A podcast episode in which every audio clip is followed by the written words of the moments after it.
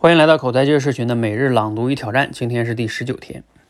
为什么大多数人都不知道自己热爱什么呢？一个最直接的原因就是我们内心有太多的担心和害怕了。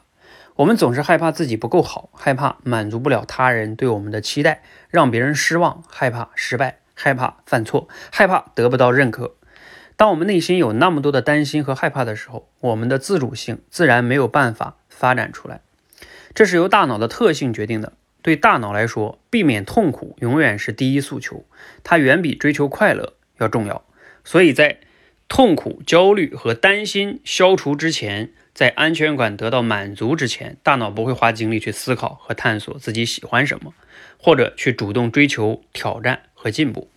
正如约翰·韦尔斯在《战略的智慧》中所说的那样，人生来好奇，总是在探索中进步，希望改善当前的行为，同时也会因为新想法欢呼雀跃，不断追求、不断求索、追寻进步是人类的本性，但这种本性也会因为缺乏安全感和恐惧而彻底被压制。关于热爱这件事情，很多人都存在着误解。以为这个世界上存在着一个我们生来就热爱的事情，等着我们去发现，但事实并非如此。通常，热爱通常主动，热爱通常是主动投入和付出之后的结果，是你能力达到一定水平，并可以创造某种对他人有价值的实在成果之后的结果。换言之，热爱是需要去培养的，需要无条件的投入。你越是投入，你的收获就会越多，收获越多，你就会越热爱，你越热爱就会越投入，以此形成正向循环。啊，内容呢节选自苏贞匡老师的新书《成为自控者》，欢迎大家去阅读哈。啊，那今日的思考与挑战呢？啊，你读完了有哪些感受呢？我们给大家出的思考题是：你认同文中说的关于热爱的观点吗？你是如何认为的哈？你觉得如何才能让自己热爱一件事儿呢？嗯，谈一点我的想法哈，呃，我大部分来说呢是认同苏尊匡老师说的这个关于呃害怕呀，因为太害怕，所以你就不能去热爱，以及呢，另外呢是越投入啊越热爱，呃，但是我还有一点点补充吧，可以说，呃，这个其实有点像，呃，尤其是这个月投入这一块，前边那个害怕这个点呢，我觉得是很认同的，人有时候总是在那害怕，就一直在逃。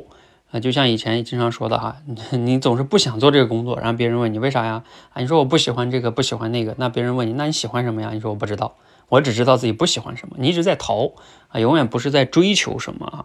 所以这个第一点大前提哈，就是你慢慢要不能老是在恐惧逃避哈。那另外就是关于投入这个哈，它跟另外一点到底是鸡跟蛋，蛋跟鸡的问题哈。呃，我还是有一点点不同的想法，就是。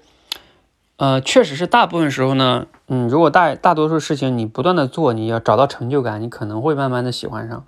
但是假定哈，两件事情你都做的擅长，那还是会有区别的啊。就有些事情你也擅长，但是你不一定想要去做啊。这个背后是涉及到你某些价值观的，所以呃，除了投入这个维度，有时候还是要在生活中去觉察啊。如果这些事情你都擅长了，那你这个时候。还有没有一个更深层次的选择呢？比如说，哪些事情是擅长了？假如说没有人报不给你报酬，不给你掌声，你也愿意做的事情呢？那这样的话，往往你更容易找到你又愿意投入、擅长，然后呢，你又有热情的事情。